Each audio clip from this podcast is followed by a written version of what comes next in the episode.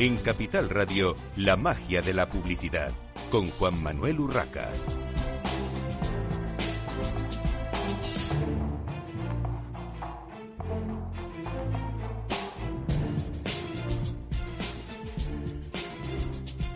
Bienvenidos un viernes más a la magia de la publicidad en Capital Radio. Les habla Juan Manuel Urraca. Hoy vamos a hablar del recorrido, de un recorrido por algunos temas eh, legales que afectan básicamente al sector digital. Como siempre, estamos en la magia de la publicidad, hablaremos de marketing y publicidad eh, digital. Y para ello tenemos con nosotros a dos expertos. Tenemos a Paula Ortiz, directora jurídica y de Relaciones Institucionales de IAB España. Bienvenida, Paula. Gracias, Juanma. Bienvenida de nuevo, porque Paula ya ha estado en este estudio de, directo de Capital Radio. Y bienvenido también a Miguel Herranz, miembro del Departamento Jurídico y de Relaciones Institucionales de, IAB. Bienvenido. Muchas gracias, Juan Manuel. Bueno, Paula, hemos oído hablar de la ley de servicios digitales y de eh, la ley de mercados digitales, eh, que viene a incluir nuevas normas para el sector digital en general. Pero, eh, ¿nos puedes explicar un poco, para, para los oyentes, de forma sencilla, eh, ¿qué, novedades eh, trae esta, esta nueva normativa? Sí, claro, por supuesto. Bueno, esta, esta normativa, que es una propuesta de la Comisión de diciembre del año 2020, viene a reformar, digamos, toda la primera promoción de normas de Internet, de leyes de Internet, que eran del año 2000. Imagínate lo que ha evolucionado Internet desde entonces y seguimos teniendo, seguíamos teniendo una ley de comercio electrónico que la verdad es que ya para aplicarlo era un poquito complicado. Entonces, la Comisión pues publicó una, una propuesta de, de una propuesta de, leyes tanto para los servicios digitales como para los, los mercados digitales. Y, por ejemplo, por, por deslindar un poco, ¿no? La ley de servicios digitales eh, lo que hace es Em, introducir normas en el que em, me introducen nuevas responsabilidades para, para, nuevos actores como pueden ser las redes sociales, eh, los sistemas de recomendación, las, eh, los buscadores, em, bueno, todos los servicios de intermediación en definitiva, ¿no? Y de esa manera, pues, se establecen una serie de, de, obligaciones. Entonces, el objetivo, digamos, que es mejorar los derechos de los ciudadanos en este entorno digital y conlleva pues muchísimas novedades, ¿no? Por ejemplo, una fundamental que es el, el tema de los, la, transparencia de los algoritmos. Em, eh, la comisión pone mucho foco a la importancia de que un usuario sepa en todo momento que un, un algoritmo está tomando decisiones eh, para ofrecerle pues una determinada publicidad o un determinado contenido. Todo esto tiene un, pues un alcance muy importante, ¿no? Con todo el tema también de las fake news, de la posibilidad de crear perfiles sin que un usuario sea consciente, etcétera. Incluso se, ha llegado a hablar de la late Blade Runner, ¿no? Que, de alguna manera tenga que prohibir o tenga que, informar siempre que hay una persona no humana haciéndose pasar por, un humano, ¿no? Y, bueno, pues trae principios de transparencia, como te decía, normas para menores, normas también dedicadas para la publicidad, normas para retirada de contenidos. En definitiva, lo que viene a decir es que las plataformas ahora sí que tienen una responsabilidad proactiva en cuidar de un Internet más seguro, ¿no? Que la normativa anterior tenían lo que se llama o sea, responsabilidad cuando tuvieran conocimiento efectivo, es decir, que hubiera una sentencia o una resolución que dijera, tienes que retirar este contenido, etcétera. Y luego, por otro lado, la ley de mercados digitales lo que viene también es a, regular a las big tech, a las, a las, a las grandes tecnológicas y a abrir la competencia a todo este ecosistema de pymes que tenemos en Europa y digamos a, hacerlo más floreciente y hacerlo más abierto. ¿no? Entonces, por ejemplo, les obliga a, hacer interoperables sus servicios, les obliga a incluir nuevas pasarelas de pago, les obliga a hacer más abiertas también las tiendas de aplicaciones y, y bueno, y también define lo que se llaman los gatekeepers. Eh, los, guardianes de acceso que son aquellas plataformas que necesitamos utilizar sí o sí, digamos, para entrar en Internet, Google, Facebook, Amazon, etcétera, ¿no? dependiendo del servicio. Entonces lo define como aquellos que tienen una cierta facturación em, y un, cierto nivel de usuarios en, Europa, ¿no? Por ejemplo, habla de 45 millones de usuarios activos al mes en tres diferentes países o que facturen 7.500 millones de euros en, Europa o que tengan una facturación global de, de 75.000 millones de euros. Hablamos de cifras muy potentes, pero que muchas de estas plataformas para ellas es pues muy habitual, ¿no? Para algunas de ellas es, no iba, a decir calderilla, no calderilla, pero efectivamente lo superan amplísimamente. Claro. A nivel de Europa, como estabas comentando. Una curiosidad, eh, Paula, porque hablabas de esta normativa eh, digamos, de, más control de alguna manera, en, sobre todo en la primera parte, ¿no? el tema de servicios digitales. Eh, ¿Cuándo entra en, en, vigor toda esta normativa? O sea, ¿cuándo va a ser efectiva y cuándo los ciudadanos vamos a podernos de alguna manera, porque yo siempre pongo aquí las comillas, sentirnos un poquito más protegidos. Claro. Bueno, pues mira, la Digital Markets Act, la ley de mercados digitales, que van a ser reglamentos, es decir, que son de aplicación directa, ya hay un acuerdo político que se llevó a, se llegó a cabo el, el, mes pasado y ahora tiene que los colegisladores, digamos, tienen que, finalizarlo. Una vez que lo finalicen, em, em, entraría en vigor y, y se aplicaría a los seis meses, con lo cual posiblemente para octubre una cosa así ya se podría estar aplicando la Digital Markets Act.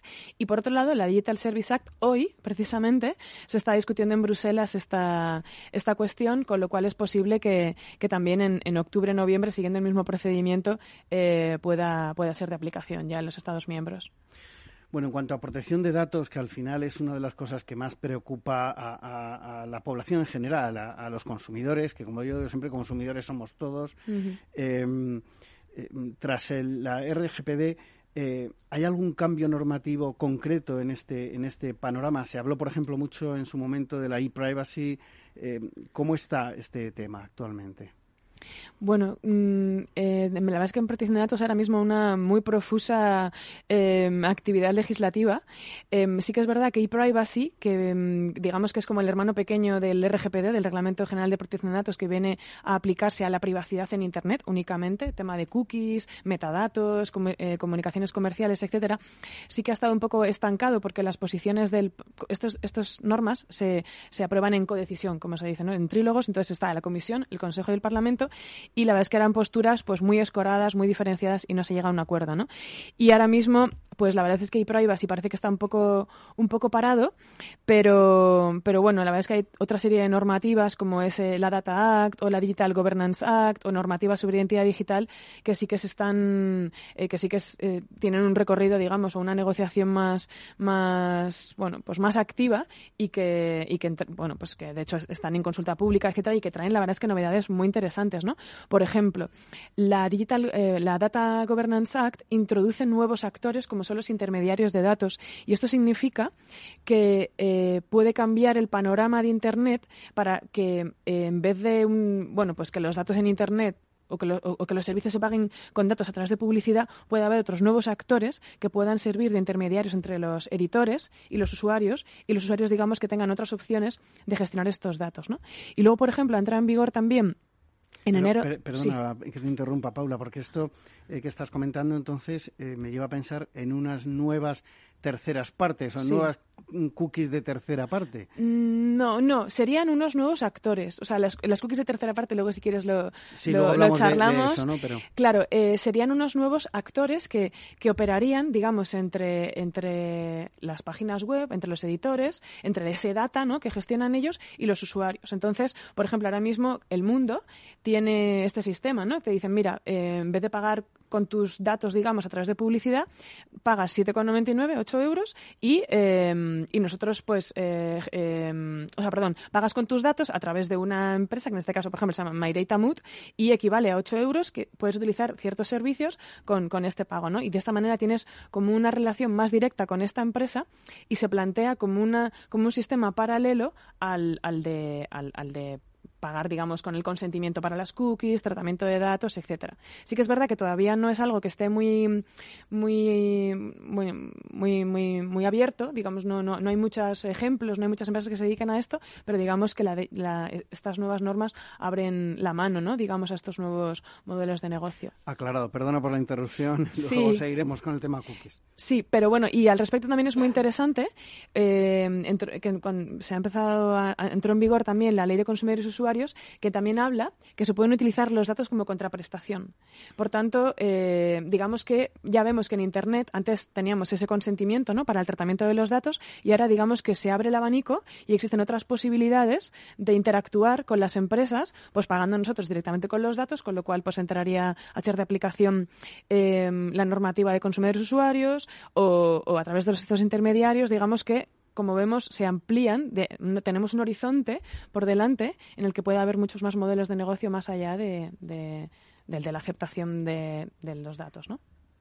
Bueno, en cuanto a protección de datos, eh, ¿qué cuestiones se deberían tener en cuenta? Porque esto sí que eh, es, delicado también a la hora de abordar nuevos proyectos. Eh, para llevar a cabo nuevos proyectos digitales, cualquier empresa al final se ve un poco desbordada muchas veces, sobre todo las pymes, ¿no? que no tienen grandes departamentos pues, legales o de, o de desarrollo digital, se ven un poco desbordadas por todas estas normativas e incluso más que por normativas yo creo que por el por el miedo a meter la pata como se suele decir no el, desconocimiento.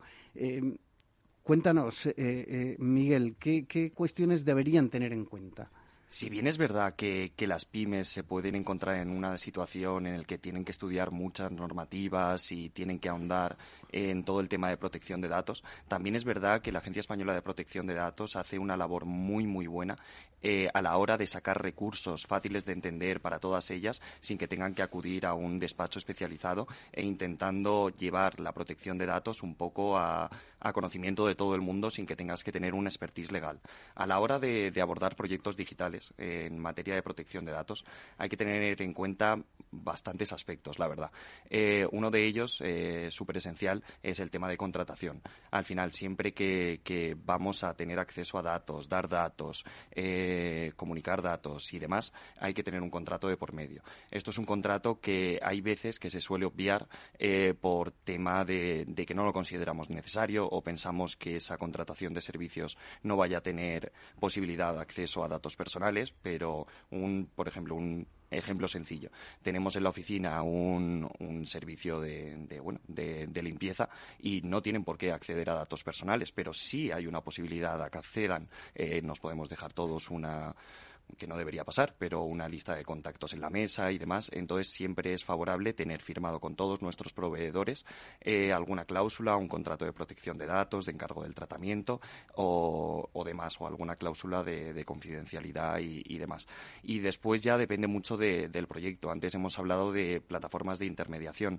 Nosotros, por ejemplo, estamos en un proyecto a través de la, Comisión Europea que se trata de, montar una plataforma de intermediación que, que está impulsando la Comisión Europea. Entonces los usuarios se meten en esa plataforma, dan su consentimiento y a través de ahí los denominados data buyers, los compradores de datos, les pueden realizar ofertas económicas a los usuarios por esos datos personales.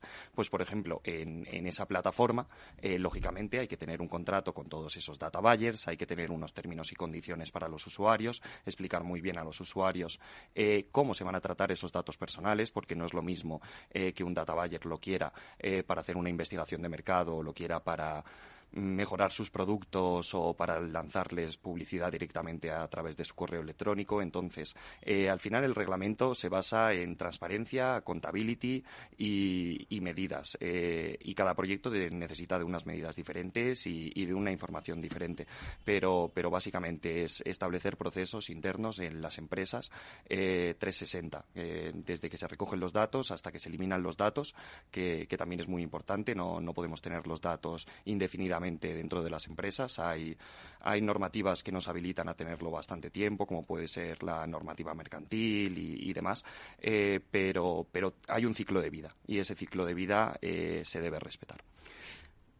Ah, disculpa. y luego también hay un, hay un rol que es muy importante, que lo introdujo el Reglamento General de Protección de Datos, que es el delegado de protección de datos, que es un actor, digamos, indispensable en, en muchos de, las, eh, de las empresas debido al tratamiento de datos que lleven a cabo. Y este delegado de protección de datos, digamos, que tiene que trabajar mano a mano con el responsable de, del tratamiento, digamos, para, como comentaba Miguel, asegurar todo este cumplimiento, ¿no? De, tengo todos los contratos, todos los puntos, de, todos los puntos calientes, digamos, de, recogida de datos están informando sobre las finalidades, etcétera. Y, bueno, pues la verdad es que en ese sentido, eh, por ejemplo, en el entorno digital es eh, prácticamente todos los servicios de la sociedad de la información o que lleven a cabo eh, tratamientos masivos de datos sensibles o, hagan profiling, por ejemplo, es necesario que cuenten con esta figura de legado de protección de datos que además da seguridad a, los, a los, bueno, digamos, a, las empresas y además que es una obligación. Y, a los usuarios. Me, gusta lo que habéis contado porque de alguna manera mm, Mm, nos da más protección a los consumidores, a los usuarios, porque al final hasta ahora eh, estábamos ofreciendo nuestros datos muchas veces de una manera gratuita o gratuita pero desconocida al mismo tiempo, o sea, no sabíamos lo que hacían con nuestros datos y esto viene a regularlo Es verdad que hay muchas voces que hablan de excesiva regulación en Europa, por ejemplo, con respecto al mercado americano. Eh, o anglosajón en general, pero es verdad que de alguna manera hay que hay que regular esto porque si no al final eh, iba a ser la, o estaba siendo ya un poco la ley de la selva no bueno vamos a avanzar un poquito si os parece eh, porque eh, las estrategias publicitarias incluyen un montón de nuevas formas de llegar a los consumidores y usuarios sobre todo en, digital y estamos asistiendo a, a digamos desarrollos nuevos además mm, branded content la publicidad nativa el uso de influencers todo esto ya está pero hay más cosas.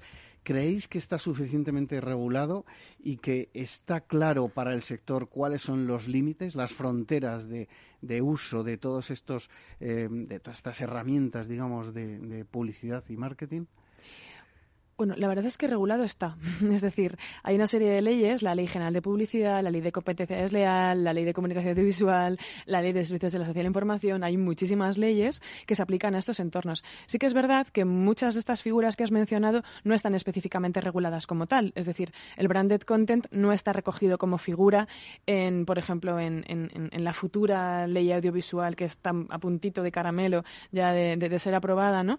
Eh, tampoco los influencers, pero no por ello no significa que no se le apliquen todo este conjunto de normas. ¿no? En su momento, por ejemplo, pasó mucho tiempo hasta que se mm, reguló el emplazamiento de producto y ahora pues digamos que hay como mucha más seguridad jurídica. ¿no?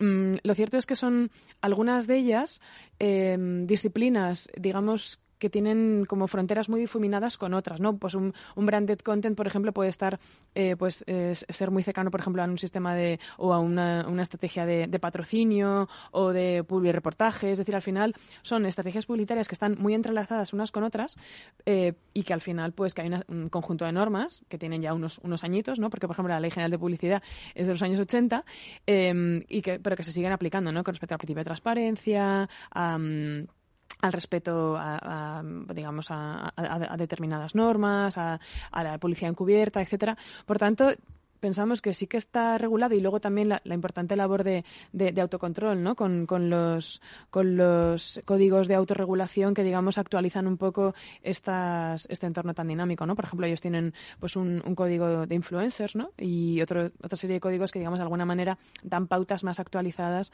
eh, a estas normas, ¿no? A mí, si me, si me permites, eh, luego al final todas estas disciplinas están reguladas por una misma normativa, que es la Ley General de Publicidad, y al final eh, todo lo que sea publicidad eh, hay una obligación de resultado. Hay una obligación de resultado de dejarle claro al usuario que estamos ante publicidad, da igual que sea branded content, da igual que estemos hablando de publicidad nativa o de un patrocinio. lo diferencial es que el usuario conozca que es un emplazamiento publicitario, que es un producto publicitario. Y, al final todas las disciplinas tienen que contar con ello. Bueno, vamos a saltar eh, a otro tema que, eh, digamos, que está muy, muy de moda. Todo el mundo habla del metaverso. A mí me surgen muchísimas dudas con este nuevo universo virtual que no es tan nuevo, digamos, que es una transformación de algo que ya estaba inventado hace años. Pero bueno, eh, al final, ¿esto es un entorno regulado? ¿Creéis que es fácil la aplicación de normativa a este nuevo eh, universo digital, al metaverso?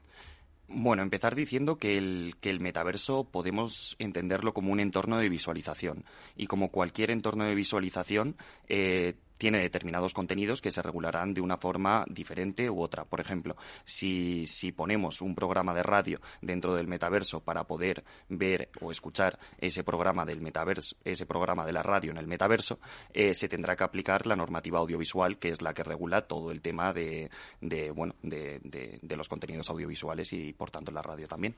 Eh, y si estamos ante otras disciplinas, eh, como puedan ser videojuegos o como puedan ser servicios de medios sociales, por así decirlo, redes sociales que estén embebidas dentro del metaverso, que tengas acceso a través del metaverso, pues se tendrá que aplicar las normativas que, que, ya se les aplica a estas, a estas redes sociales. Entonces, podríamos decir que sí que se encuentra regulado, como todas las disciplinas, es lo bueno del derecho, que al final se hacen normas eh, que dan cabida a muchos supuestos de hecho, eh, pero sí que falta trabajo por hacer. Sí que falta trabajo por hacer, por ejemplo, en propiedad intelectual, porque al final estamos hablando de, contenidos digitales, de, assets digitales eh, que no habíamos visto hasta ahora o no, no se estaban comercializando eh, hasta ahora de la forma que, estamos viendo.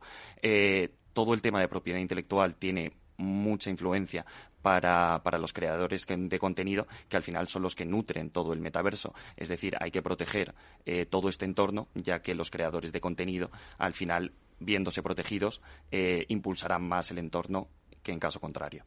Hay una cosa que, os quiero preguntar del metaverso. Hay, bueno, hay, dos cosas. Uno, el uso publicitario y otro, la, venta de espacio eh, físico, que al final es virtual, en el metaverso. Hemos eh, asistido hace poco a, anuncios de eh, plataformas que están vendiendo espacio, digamos, la Gran Vía de Madrid. Pueden vender el espacio que ahora ocupa el edificio de Telefónica. Eh, mm, vale, entiendo que es un tema virtual, pero ¿no tendría derecho primero Telefónica a mm, ocupar su propio espacio en lo virtual cuando ya lo ocupa en lo físico? Eh, ¿Por qué otros sí, eh, ellos no? ¿O por qué no puedo llegar yo? ¿Esto es una subasta? ¿Hay alguna normativa al, respecto? Os pido brevedad, que nos queda poco tiempo. Yo no creo que haya una normativa al respecto que regule esto y a lo mejor la vemos en el futuro. Al final estamos hablando de sobreimpresiones en un producto de hardware eh, de, un determinado eh, empresa. Es decir, eh, al final las gafas en cuestión pertenecen a una empresa y te está sobreimpresionando a través de, ese entorno. es decir, aún no se encuentra regulado ese tema, o yo por lo menos desconozco esa regulación, pero sí que te podría decir que al final tú lo que estás viendo es a través de, unas gafas de una empresa y por tanto esa empresa pues tiene cierta lógica o licitud que, pueda hacer ese, esa clase de acciones. Y en cuanto a la publicidad, porque al final eh, es un canal más, eh, es, es otra, otro tipo de web, pero menos de un minuto.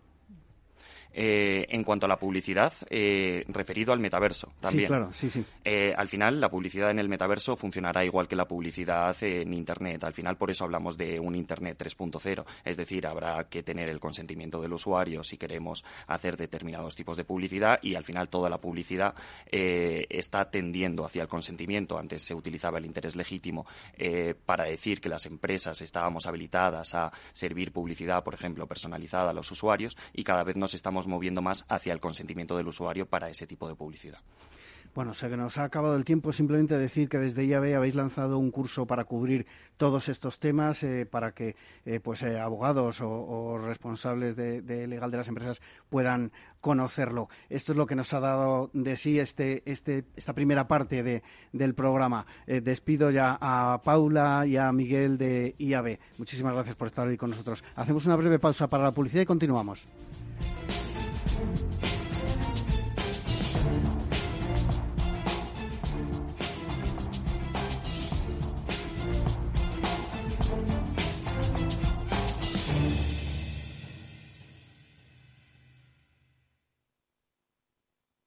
Cuando regalas algo a tu madre, te conviertes sin querer en parte del regalo. Porque cuando llegas y te abre, no ve lo que tienes en las manos, te ve a ti.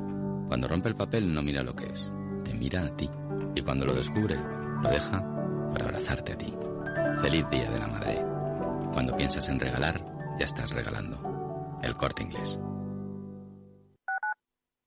Capital Radio Madrid, 103.2. Nueva frecuencia, nuevo sonido. Gráficas Naciones. Más de 50 años de experiencia en el sector de las artes gráficas. Apostamos por la última tecnología tanto en impresión offset como en digital y gran formato. Realizamos todo tipo de impresión. Tarjetas de visita, folletos, libros, vinilos, decoración y montaje de stands. Más información en el 91 629 2145 o en gráficasnaciones.es. Deep Business el programa de Capital Radio en el que descubrirás todas las soluciones que la inteligencia artificial ofrece al mundo de los negocios, conducido por Álvaro García Tejedor de la mano de Trilogic, a Tri Technology Brand. Los miércoles de 1 y 5 a 2 de la tarde, Deep Business, aquí en Capital Radio. Capital Radio. Siente la economía.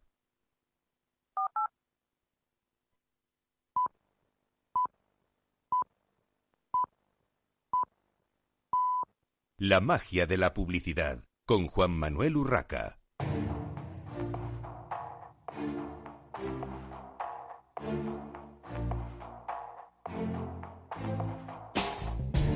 Continuamos en esta mañana de viernes en la magia de la publicidad en Capital Radio. Tenemos ahora con nosotros a Ignacio Vivanco, director comercial del grupo HNA y Nara Seguros. Bienvenido, Ignacio. ¿Qué tal? Buenos días. Bueno, Ignacio, eh, Nara Seguros eh, ya es conocida para nosotros porque eh, ya habéis estado en, la magia de la publicidad hablando en, alguna ocasión, pero ¿qué está haciendo ahora mismo y por qué ha escogido la estrategia del patrocinio deportivo, en esta especialidad dentro de lo que es el marketing y la publicidad? Bueno, a ver, eh, es cierto que por un lado no llevamos muy con esta marca de, dentro del grupo HNA llevamos eh, eh, solamente dos años y que la dirección de marketing ya había puesto en, marcha a lo largo de estos, de estos meses y con la dificultad también que fue el nacimiento en pleno COVID de distintas campañas para aumentar la, visibilidad, ¿no? La visibilidad de, la marca en un mercado que es el seguro de salud de salud y vida que, bueno pues que está saturado eh, de, agentes no de players y, que bueno pues que no es fácil eh, hacer marca no eh, entonces es verdad que ya ya se había hecho bastantes campañas diferentes pero bueno pues si quisimos dar este paso hacia los patrocinios. Yo creo que tenemos unos valores dentro de la marca muy claros y, cierto es que, que, bueno pues que yo creo que y coincido además con, mis compañeros de marketing que la forma de darlos a conocer eh, es a través de personas que los compartan con nosotros y que tengan una notoriedad que al final valga para que para que se identifique el público al que queremos llegar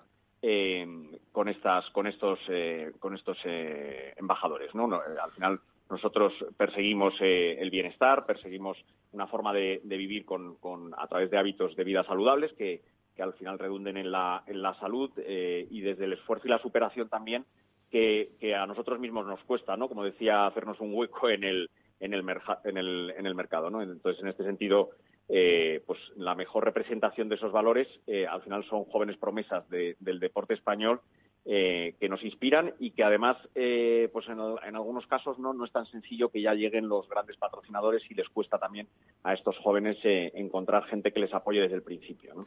Sí, de hecho ese ha sido uno de los grandes problemas en España del mundo deportivo que quitando las grandes competiciones y sobre todo, bueno, pues el el todopoderoso fútbol eh, llegar a, otro tipo de competiciones, a otro tipo de deportes, sobre todo los menos desconocidos y sobre todo eh, pues eh, chavales jóvenes que, que, empiezan, que despuntan y que tienen posibilidades, pero que no encuentran patrocinadores, ha sido uno de los grandes problemas. Y ahí os habéis involucrado desde, desde Nara. ¿Cuáles son vuestros próximos planes en este sentido? ¿Patrocinaréis a más deportistas? Cuéntanos, porque tenéis un par de ellos ahora mismo que estáis patrocinando. Cuéntanos un poco este tema? Eso es. Eh, bueno, a ver, empezamos, eh, como te digo, hace, hace muy poco con los patrocinios. Eh, como tú dices, fieles creyentes de que los jóvenes que les cuesta, ya no solamente en, los deportes de mayor difusión, efectivamente como puede ser fútbol o baloncesto, etcétera, sino que porque son equipos que, no tienen acceso a, los, a los grandes, a las grandes chequeras, ¿no? Por decirlo de alguna manera, pues al final es que es verdad que, es emocionante verles a los niños de los equipos eh, cómo se alegran, ¿no? Ver a todas las familias y yo creo que al final eso, llegue o no llega al público y al final la muestra es que sí que está llegando, eh, emociona y reconoce el esfuerzo tanto de ellos como de nosotros, ¿no? Nosotros eh, pues tenemos equipos, tenemos el, Club de Baloncesto de Mataró femenino, el Piquén Clare de Valencia, el Juan de Austria de Madrid, la Asociación de Fútbol Futdiver de Cataluña, eh, el club de fútbol eh, Sala Paraíso de, Madrid, incluso un, club de esquí eh, también madrileño muy pequeñín. Y bueno, recientemente efectivamente nos, animamos a, con deportistas que están ya en circuitos internacionales, deportistas también jóvenes,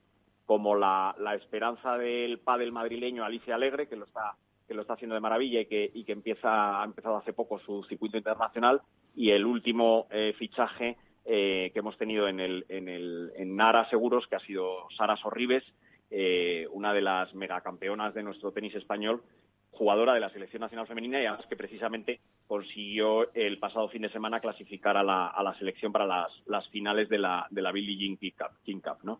Entonces, al final, ellos, eh, aunque estén en circuitos locales, nacionales o internacionales, nos representan mm, totalmente los valores que te decía antes eh, eh, delante de nuestros clientes, ¿no? Y la verdad es que la muestra es que los clientes pueden identificarse en ellos como parte pues, de, una comunidad ¿no? que, fomenta el deporte, que lo sigue en, en, su mayoría, los clientes me refiero, y luego, pues, pues bueno, oye, que, que al final yo creo que es una, una misión de todos, ¿no? Eh, los que estamos en la sociedad, intentar que, aparte de seguirlo y identificarse, que se practique, ¿no? Y que se practique desde, desde la infancia, ¿no? Y que se practique desde, sin obsesión, pero que se practique desde, desde niños ese, ese tener ese mantra de tener permanente que una vida saludable es, es hacer deporte, es comer bien, es tener anticipación, etcétera, ¿no? Y eso es un poco lo que perseguimos desde Nara Seguros y intentamos que el mensaje pues lo hagan a través de esta, de esta gente tan meritoria, ¿no?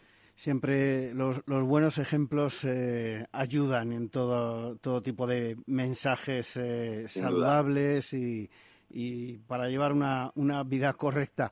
Eh, pero desde el punto de vista de, empresa, desde el punto de vista del marketing y, de las ventas, siempre hay que buscar, siempre se está buscando el ROI. Eh, yo siempre mm. hago esta pregunta cuando hablamos en, la magia de la publicidad de, mm, patrocinios de cualquier tipo. Eh, ¿Tiene un retorno real el, el patrocinio deportivo? ¿Es rentable? Sí.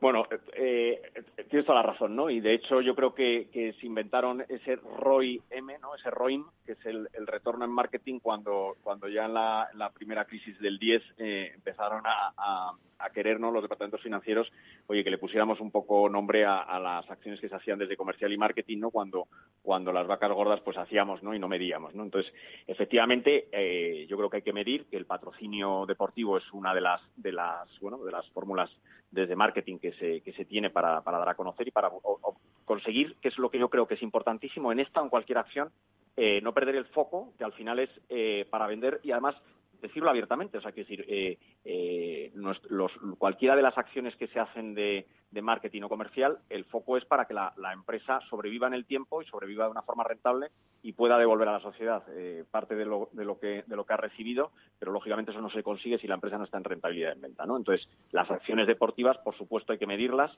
eh, y en, eh, para responder en concreto al patrocinio deportivo, a ver, eh, yo creo que, es verdad que hay ciertos patrocinios, mega, mega patrocinios, eh, mm, que es costoso que sean rentables. Yo creo que hay grandes marcas que ya se sienten en la obligación de, tener que estar ya no por la rentabilidad en concreto de ese patrocinio, sino porque si no están ellos, están sus, grandísimos competidores, ¿no? Entonces, al final, bueno, se han metido en, una, en unos, o nos hemos metido, ¿no? En, en un círculo que es difícil de salir y que al final también alimenta a que ciertos deportes y ciertas eh, quizás mega mega estrellas, pues bueno, pues al final sea infinito el, el, importe no al que hay que llegar, ¿no? En este sentido, a nosotros, en el nivel que estamos, eh, aunque, aunque en el nivel por decirlo de alguna manera, económico, pero sí que en el, en el supernivel eh, personal o afectivo que, tenemos con estos, eh, con estos deportistas y con estas dos eh, apuestas femeninas, Sara Sorribes, Alicia Alegre, Alicia Alegre y Sara Sorribes, que son excepcionales, es verdad que en, nuestro, en, nuestro, en nuestra dimensión sí que tenemos un claro reconocimiento, o sea, ha sido eh, un auténtico acelerador en el reconocimiento de marca. Y dices, ¿cómo mides el reconocimiento de marca? Pues hay un, indicador que es eh, que efectivamente no es financiero, pero que es del día a día, que es cuando te empiezan a decir todo tu entorno que no se dedica a seguros, que, ostras, tú no estabas en Nara, seguros, oye, y, ah, eso es un, un impacto que efectivamente no es medible en cuanto a lo financiero, pero sí que es un indicador claro, ¿no? Y ese lleva a lo siguiente, que sí que empieza a ser medible, que es el, incremento de, entradas, eh, pues, bueno, pues a través de los call centers o a través de los canales de prescripción o de distribución que tenemos, que empieza a entrar mucho más cliente y de repente ese cliente aparte empieza a hacer mucha más mención a determinadas acciones deportivas o de patrocinios en los que estamos, ¿no? Que al final es, un, poco de lo que se trata, ¿no? Efectivamente.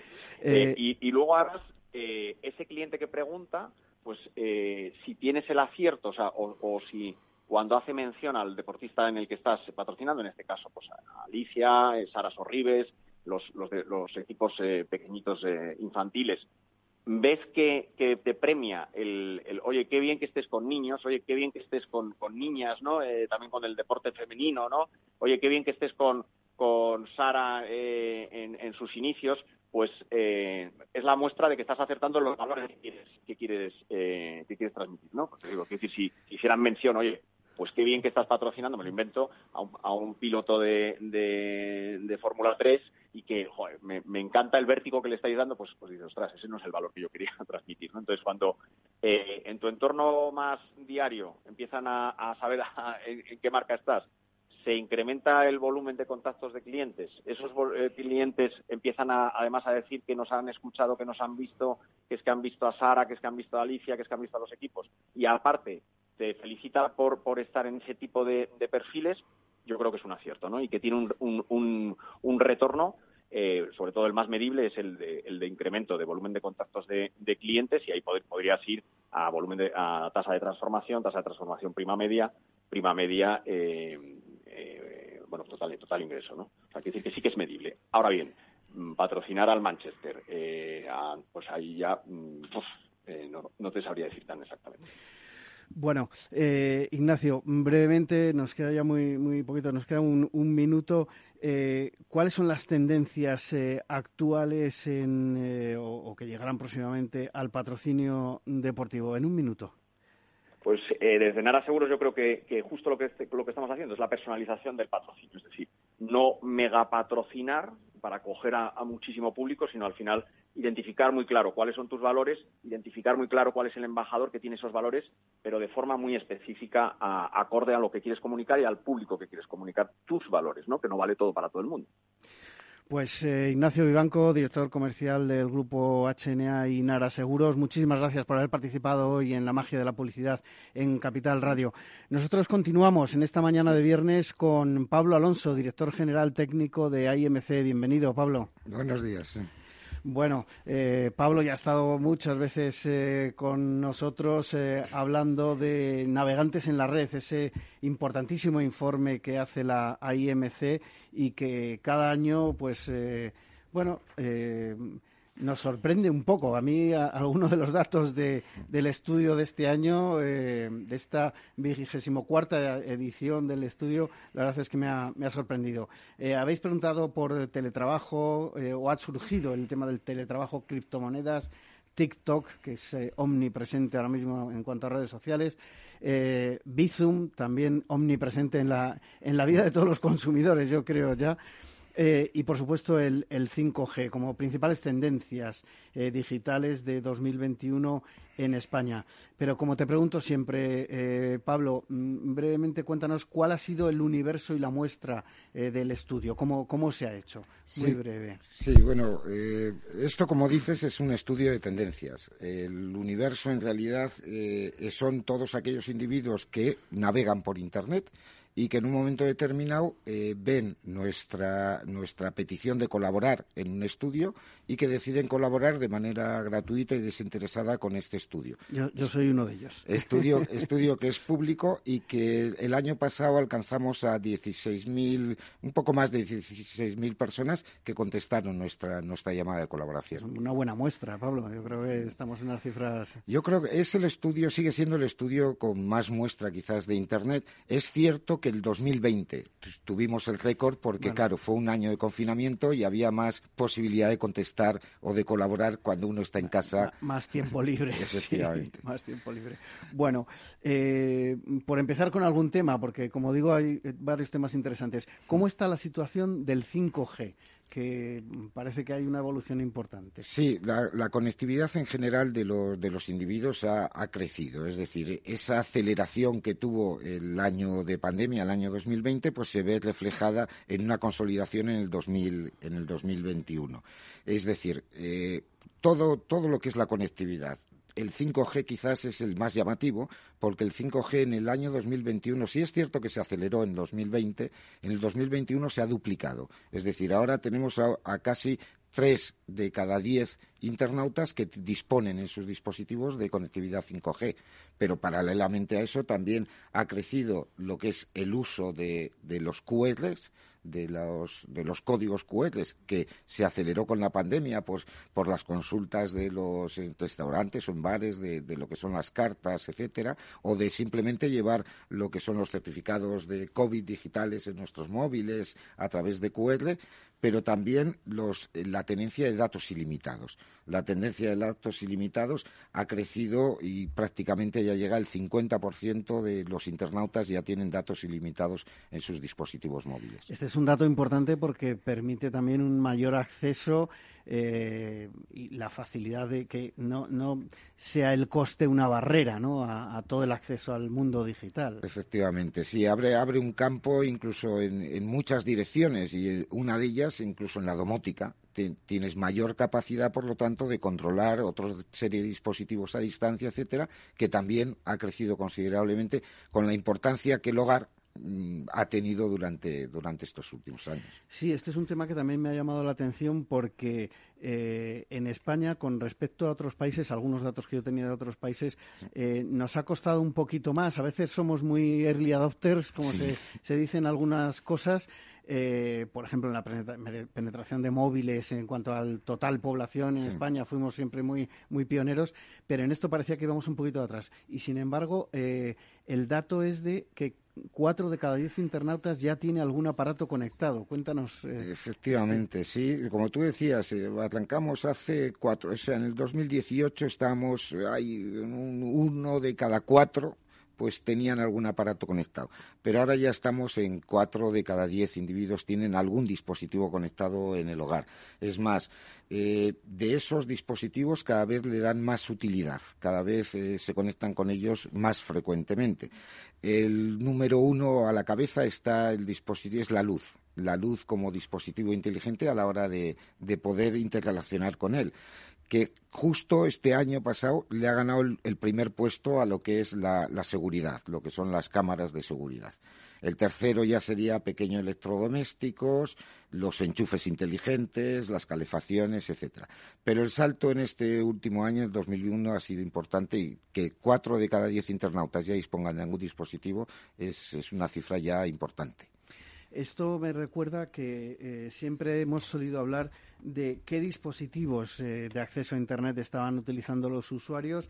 Y aquí eh, uno de los datos del estudio, que evidentemente era más o menos esperado, pero que por su porcentaje, 92,5% es impresionante, es el uso del teléfono móvil. O sea, ya está claro que el móvil, que todos lo llevamos encima, es el rey para acceder a, a Internet como, como principal dispositivo. Efectivamente, el móvil sigue siendo, lo ha sido durante los periodos incluso que no podíamos desplazarnos y lo sigue siendo cuando nos podemos desplazar, todavía incluso con mayor importancia.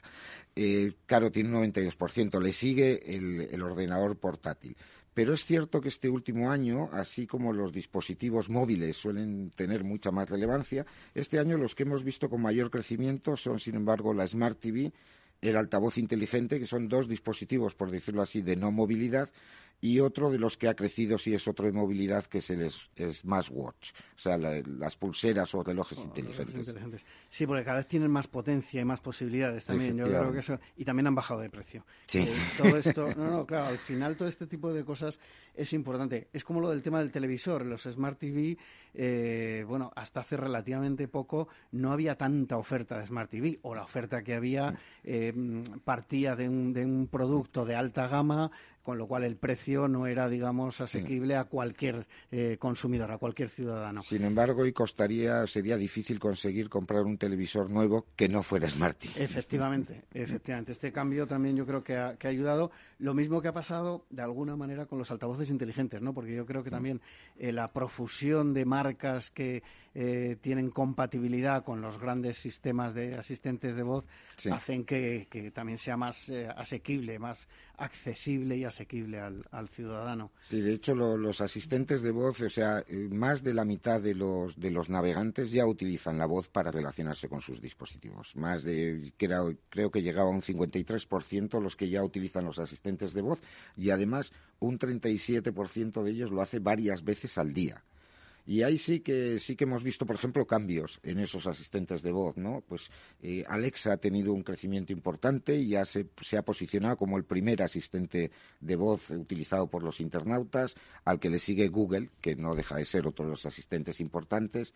Después Siri de Apple. Eh, y también ha habido un cambio en, en, la cuarta y quinta posición, donde Beats de Samsung pues eh, está ganando quizás la partida a Cortana de Microsoft.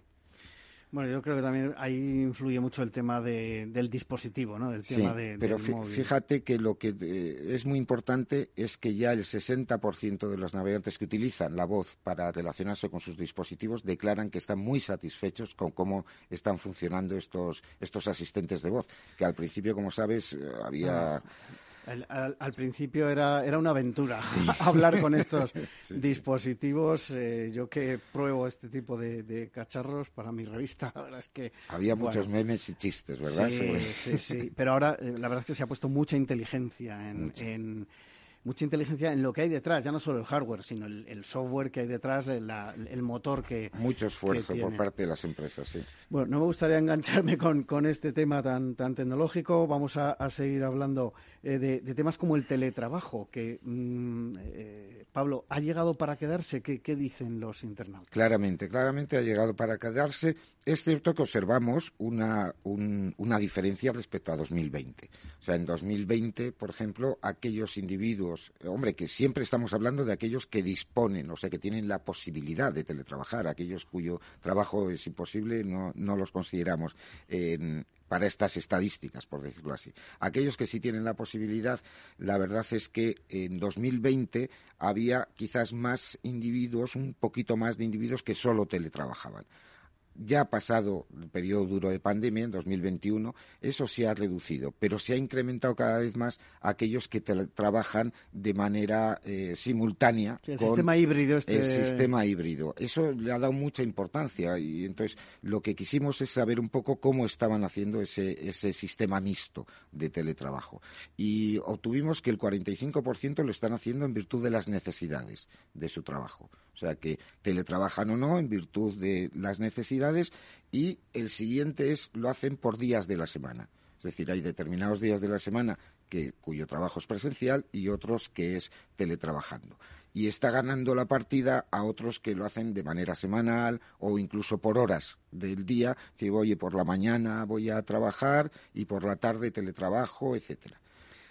Bueno, cambiando un poco de tema, porque esto sí que es importante para las secciones de, marketing y publicidad, eh, cuéntanos cómo está el panorama, eh, cómo ha cambiado el panorama de redes sociales, porque tenemos ahí a, TikTok eh, pegando muy fuerte.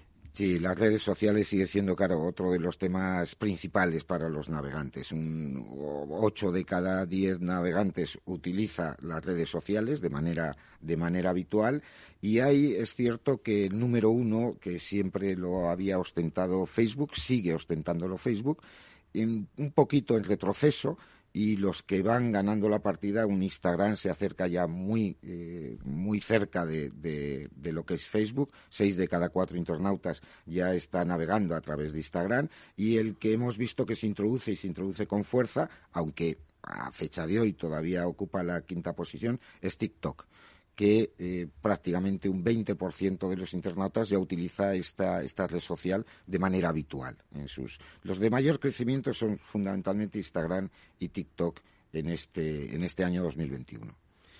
Y con fuerza, o sea, hacia arriba. Y, con mucha fuerza. Eh, Brevemente, Pablo, habéis preguntado por las criptomonedas, todo el tema de, pago con móvil, las criptomonedas, todo esto está cogiendo también mucho, mucho hmm. peso. ¿Qué conclusiones ofrece el estudio en cuanto a las criptomonedas? Pues que, fíjate, en dos años se ha duplicado eh, prácticamente, bueno, hemos pasado de un 7,5% a un 12,3%, prácticamente se han duplicado lo que es la posesión de la criptomoneda pero además de eso, eh, la frecuencia con la que se mueven las criptomonedas.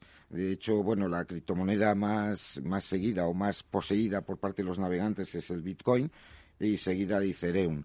Pero eh, lo que quizás es más importante que hemos preguntado, porque hasta ahora preguntábamos si las compraban, si las utilizaban para pagar, si las utilizaban para cobrar, etcétera.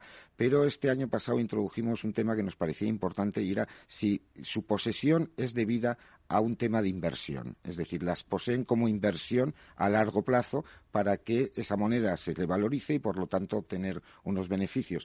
Y ahí nos ha contestado el 80, más del 80% de los navegantes tienen criptomoneda con la intención de hacer una inversión. O sea, está siendo un valor de inversión. Por eso Hacienda, ahora que se ha abierto el plazo de, la presentación de la declaración de 2021, está avisando a los contribuyentes que va a controlar ese tema. Eh, el pago con el móvil. Nos quedan dos minutos, hmm. Pablo. Eh, o sistemas de envío, el tema de, de Bizum. ¿Cómo está evolucionando todo esto? Sí, hombre, eh, para pagar, sobre todo a través de Internet, lo que fundamentalmente sigue estando en cabeza es la tarjeta, la tarjeta de crédito con un 80% pero verdaderamente ya desde el año pasado se introdujo Bizum como método de pago. Sea, no, no solo para, para, intercambiar dinero entre particulares, sino como método para pagar. Y ahí ya alcanza Bizum al 25% casi de los, de los internautas pagan lo que compran a través de Internet a través de Bizum además de lo que es la operatividad que tiene como intercambio de moneda, como intercambio entre particulares, el 80% utilizan, utilizan este, este tipo de, plataformas, que ha subido también más de 10 puntos respecto al año anterior en, lo que es envío de dinero y cada vez con mayor frecuencia, cada vez más, eh, prácticamente esto es diaria. Diariamente un 80% de los navegantes está intercambiando dinero con otros amigos, etcétera. No quiero despedir el programa sin preguntarte por eh, qué opiniones hay sobre la publicidad, el uso de adblockers, que, que en años anteriores eh, hablábamos de esto. ¿Hay alguna conclusión a este respecto? Mm, la publicidad sigue siendo, por una parte, eh, siguen haciendo cada vez más clic en la publicidad. Cada vez los internautas encuentran la publicidad más atractiva y más adecuada a sus preferencias, pero no deja de ser pues otro de los inconvenientes que cada vez que preguntamos a los individuos por qué es lo que le molesta a Internet, pues eh, sigue saliendo el tema de publicidad. Pero sí que es cierto que cada vez consideran más que la publicidad está mucho más ajustada a sus gustos y necesidades. Bueno, eso es un punto importante porque significa que desde el sector de marketing y publicidad no se está haciendo tan mal. Pues eh, Pablo Alonso, director general técnico de IAIMC, una vez más, eh, muchísimas gracias por estar en la magia de la publicidad en Capital Radio y a todos ustedes les espero el próximo viernes aquí en Capital Radio en la magia de la publicidad. Les habla Juan Manuel Urraca.